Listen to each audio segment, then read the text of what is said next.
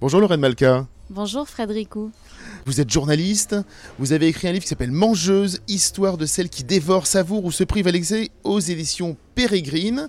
On se connaît un petit peu, je sais que vous êtes une journaliste engagée, euh, vous avez participé à des journaux plutôt féministes.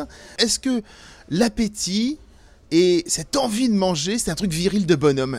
La nourriture, effectivement, je m'en suis toujours rendu compte. euh, Dans ma famille, c'est très très présent. C'est vrai que c'est un truc de bonhomme. Et, euh, c'est vrai que les, femmes dites gourmandes sont plutôt celles euh, qui sont sexy, pour ainsi dire. Gourmande, quand on dit gourmande, ça veut dire coquine, sexy. Il y a toute cette connotation-là. Euh, et quand est-ce qu'elle mange, on ne sait pas. La gourmandise, c'est la petite fille qui va mettre son doigt dans la confiture, qui va faire ce genre de petites choses.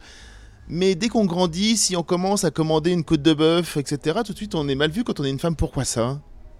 Je ne sais pas si on est vraiment mal vu, mais ce que je remarque en tout cas, et qui est vraiment très très clair après enquête, euh, c'est que effectivement la, gourmandise euh, coupable euh, est vraiment quelque chose de spécifiquement féminin et, qui est extrêmement ressenti par les femmes. Et ça, moi, la question que je me posais et qui m'a vraiment menée à écrire ce livre, c'est est-ce que je suis la seule à vivre cette culpabilité vis-à-vis de, ma gourmandise, vis-à-vis de mon appétit, vis-à-vis de mon, ne serait-ce que voilà, de, ne serait-ce que ma curiosité vis-à-vis de la nourriture.